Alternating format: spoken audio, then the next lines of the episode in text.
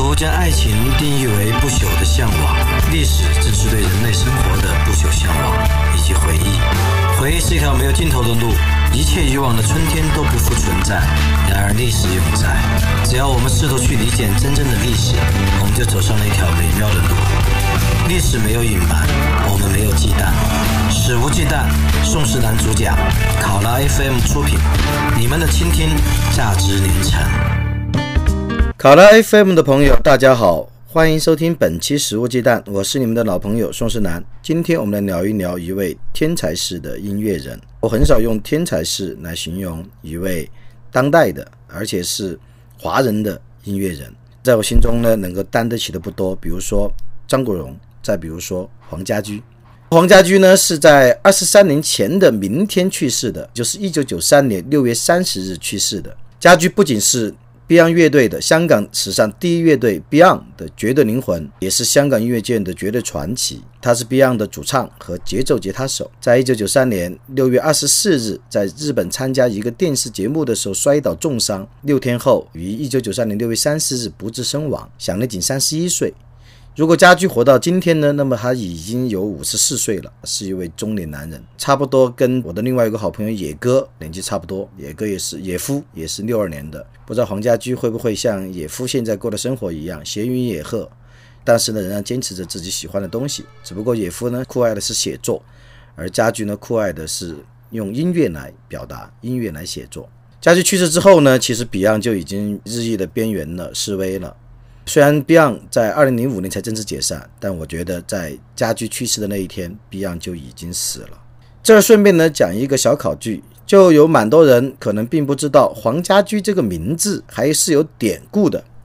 家驹这个名字出自于《三国志》，据《三国志·魏书》记载呢，曹操早年起兵之际，他有一个远房侄儿叫曹休，只有十来岁。曹休的父亲和母亲双亡。于是呢，曹休就只身推着父亲的棺木渡过黄河，到了曹操的阵营。曹操见到，哇，很震撼，也很惊喜。一个十多岁的少年，只身推着父亲的棺木渡过黄河，行走数百里、上千里去找自己的叔父。于是呢，曹操就评价曹休说：“此乃吾家之千里驹也。”就是说，这是我们家的可以跑千里的宝马，少年宝马。而吾家之千里驹呢，浓缩起来就是家驹。家驹的名字来源于此。也可以说，家驹的名字呢，寄予了起名者对家驹的厚望，必至千里。家驹呢，也确实没有辜负他这个名字，Beyond 像一个奇迹一样出现在香港八十年代的乐坛。当时呢，香港的乐坛主要还是流行乐为主。家驹呢，对当时流行乐坛的表现不是很满意。他说，当时流行弹吉他唱 folk song 就唱民谣。但我认为这些玩意儿只是撩女仔的伎俩，毫无意义。我十分讨厌。他觉得弹吉他唱民谣只是撩女撩妹的伎俩，毫无意义，十分讨厌。而且呢，黄家驹也反对歌迷在台下和他一起大合唱，认为乐队不是卡洛克伴奏。他非常固执，他一定要让 Beyond 在形式和内容上，在表现力上，在灵魂上都成为一支纯粹的乐队。如果朋友们看过黄家驹的演唱会，不管现场可能没几个能看到。我也没看过，我们看的都是演唱会的 MV。黄家驹的舞台表现力，他的真诚、激情和内心的力量和眼中的理想光芒，那确实是其他乐队和歌手无法比拟的。而且呢，以乐队名义，Beyond 确实创造了很多非凡的记录。比如说，Beyond 是第一个进入香港红馆开演唱会的乐队，也是香港乐队和个人中第一个在大陆开演唱会的音乐人，而且是出最多专辑的乐队。同样的，也是香港八十年代唯一一个能从地下走上地面的乐队。好像至今香港都很少有能从地下走上地面的乐队，而且坚持自己的初心不改。实际上呢，在闭关之前，香港乐坛也存在着不少乐队，比如说我们都知道的谭校长的温拿五虎，温拿五虎它也是个乐队啊。不过当时呢，类似于温拿五虎这样的乐队，大多数都是翻唱外文歌曲，音乐呢也比较小清新，反映的也是一片爱情啊、太平盛世啊、故乡的情怀呀等等。类似普通乐队和香港流行乐团的风气差不多。对这种小清新呢，黄家驹深感不满，他认为香港人要有香港人的精神。香港人要有香港人的歌，他追求理想，崇尚自由，而且喜欢用歌曲反映社会现状和时事。就是说，我们假想家驹如果活到今天，像香港战中这样的事件，黄家驹是一定会写歌的。我可以用我的胸毛给你们打赌。那么在当时呢，黄家驹将自己的世界观、人生观、价值观，他敢于做价值判断，不管这价值判断是不是绝对正确的，但他一定会去做，而且坚定真诚。像他写的《光辉岁月》，献给曼德拉；写的《海阔天空》，献给自己，献给自由；不再犹豫，献给理想；阿玛尼，献给儿童，献给非洲；真的爱你，献给所有人的伟大的母亲；再见理想，献给每一个人心中有一个不死的理想光芒的年轻人，或者中年人，或者老年人。那么这些歌呢，都确实已经是经典的。我们现在数家驹的经典歌曲，一口气至少可以数十几首以上。不要说乐队，就算是所谓的四大天王，恐怕要说经典歌曲，而且从旋律。歌词到他的思想都能够达到一定高度的这样的歌曲，能够举十几首的，我觉得我找不出第二个人了。就算是谭咏麟啊、张国荣啊，他们还是以情歌为主，他们的歌总体风格呢，那还是比较趋同的，以歌咏爱情为主。它并不像 Beyond 能够反映这么立体的社会、立体的人生、立体的价值观。而且 Beyond 的歌曲的张力和它的力度也不是四大天王之流可以比的。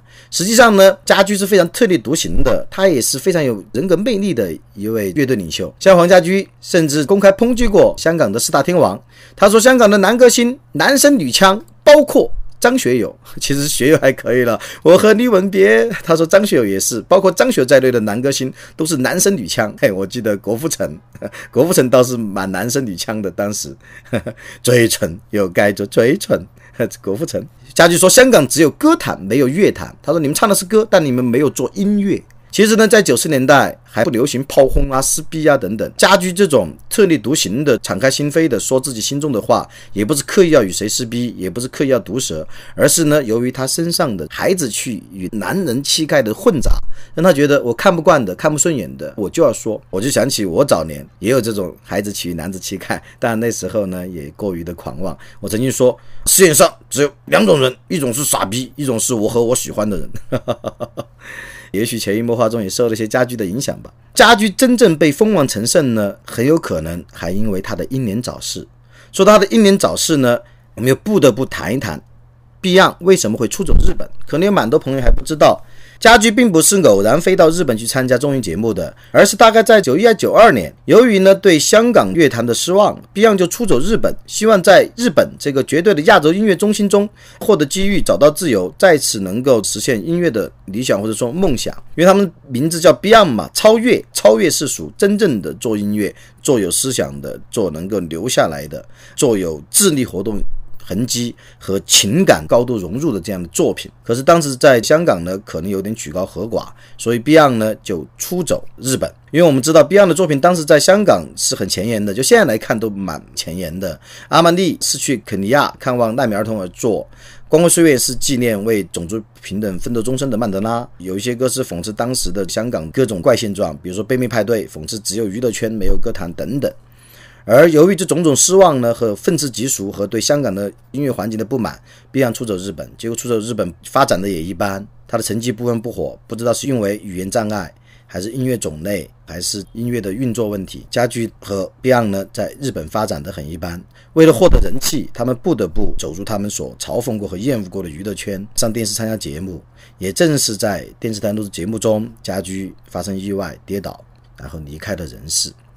我们前面说过，家驹去世的时候才三十一岁，比四一哥现在都还小七八岁。那么他英年早逝的背景色彩呢，也让他蒙上了一种神话色彩。其实呢，蛮多特立独行的音乐人都有英年早逝的很多啊，像比如大门的主唱吉姆·莫里森，还有披头士的主唱约翰·列侬，还有我非常喜欢的 Nirvana 的主唱科特·科本，他们都英年早逝，有些是被暗杀的。有些是自杀的，当然科特·科本是被自杀，还是被谋杀，甚至被他老婆谋杀，至今众说纷纭。但一般认为他是自杀的。吉姆·莫里森吸毒过量，这些传奇的音乐人呢，他们有些是引枪引弹而死，有些呢是因为毒品而死。他们这些突然的猝死离世呢，也成就了乐迷们的在伤心之后的更加的推崇和神话。不过呢，像黄家驹的突然去世，相比之下就显得像一个孩子般纯洁，他没有沾毒品啊。也跟枪支那些没有关系，他是意外。家具的出现就像一个意外，而他的离去也是一个意外。他意外的来，然后又意外的去。当然有很多乐迷呢，至今都不能接受家具的离去。就像国外的乐迷，很多说约翰列侬和科特·克本，他们是因为成名压力，还有因为什么政治因素等等等等，他们选择装死，认为他们没有死。认为约翰列侬和科特·克本没有死，是假死。比如说还有说猫王也没有死的，说猫王是外星人，现在回到外星球去了，什么时候高兴了又还会跑到地球上来开演唱会？不过这些呢，只是乐迷想情愿的想象。也还有乐迷关于家居之死，网上可以搜到很多什么黄家驹死亡真相等等，在我看来呢，都是阴谋论。家驹的死亡就是意外，人一定要敬畏偶然性，意外就意味着偶然嘛。阴谋论就认为偶然不能解释，一定背后有因素，一定会有谁要去害他，一定要找一个因果关系。但人生中确实存在太多的不确定性和太多的偶然性，太多的意外。有时候人不得不敬畏偶然，敬畏不确定，然后接受意外。不过不接受意外的乐迷现在都还流传着一个故事，就是现在我们去互联网上搜的还有。这好，十几年前就这个故事呢。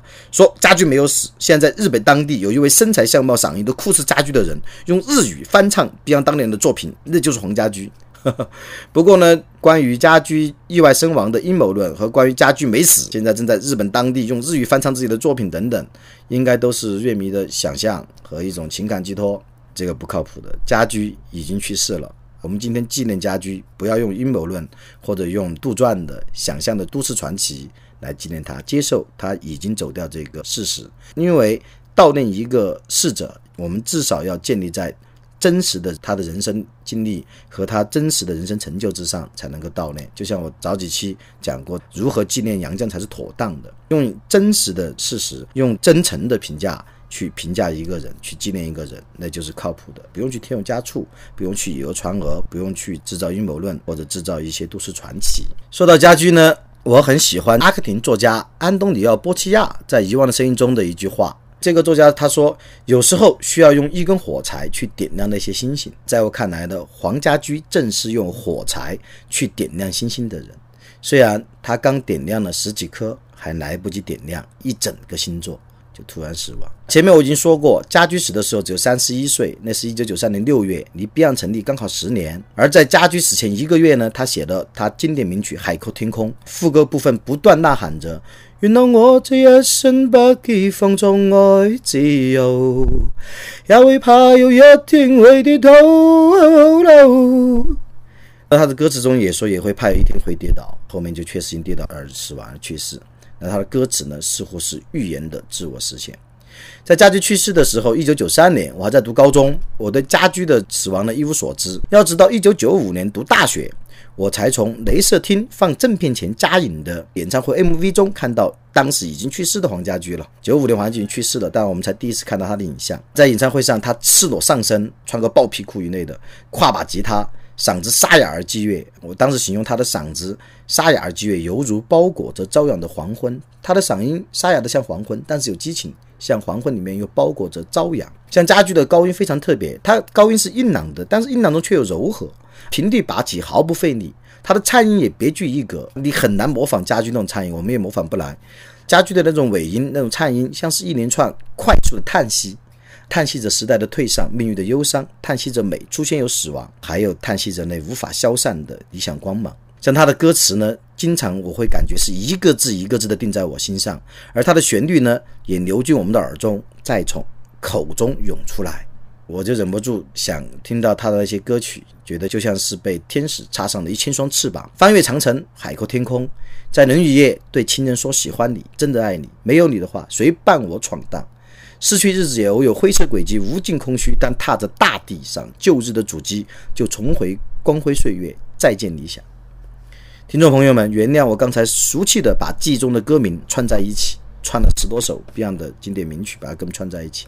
可是呢，大多数人在回忆的时候是不能免俗的，人很难一边动情回忆，一边又琢磨着如何精致的把它表达出来。普通人关于生活与命运的表达，大都是俗气的，但只要它真实，就有价值，可以唤起共鸣。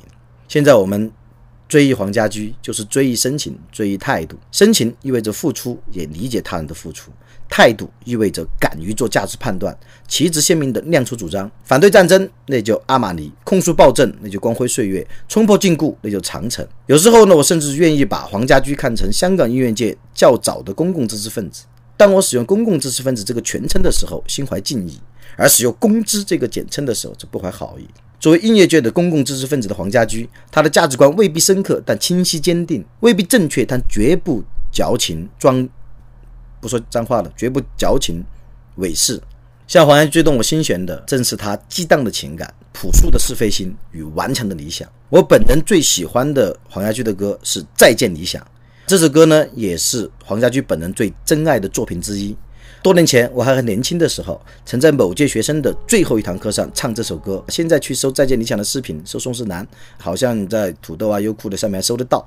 当时还把一个女生唱哭了。如今呢，我不再做这样的事情，我不会再在课上唱歌了，因为我不年轻了，我的灵魂呢也不再那么瘙痒难当。可是我要在这个六月纪念黄家驹，我要感谢家驹，感谢家驹唱出那么炽热的生命，让我们不要像喝一杯白开水那样去生活，而是像干掉一杯烈酒那样去生活。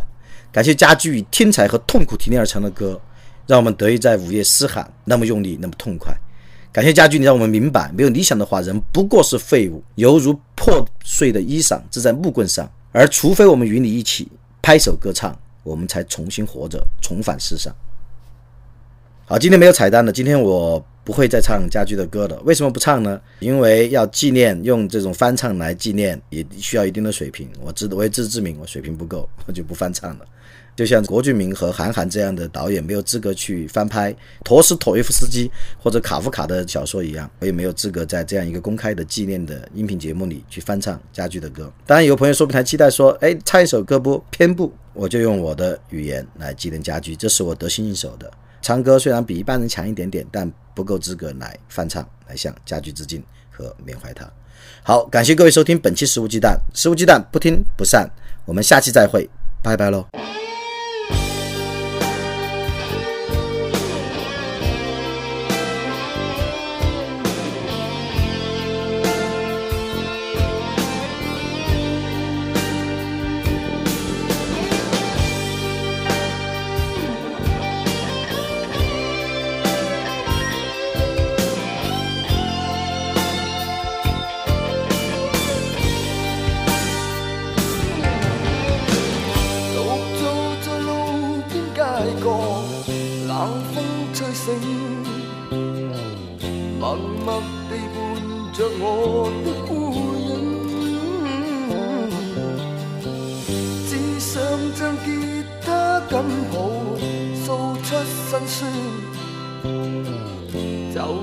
这刻，想起往事，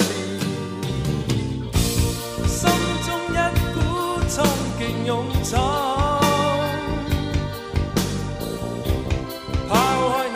实没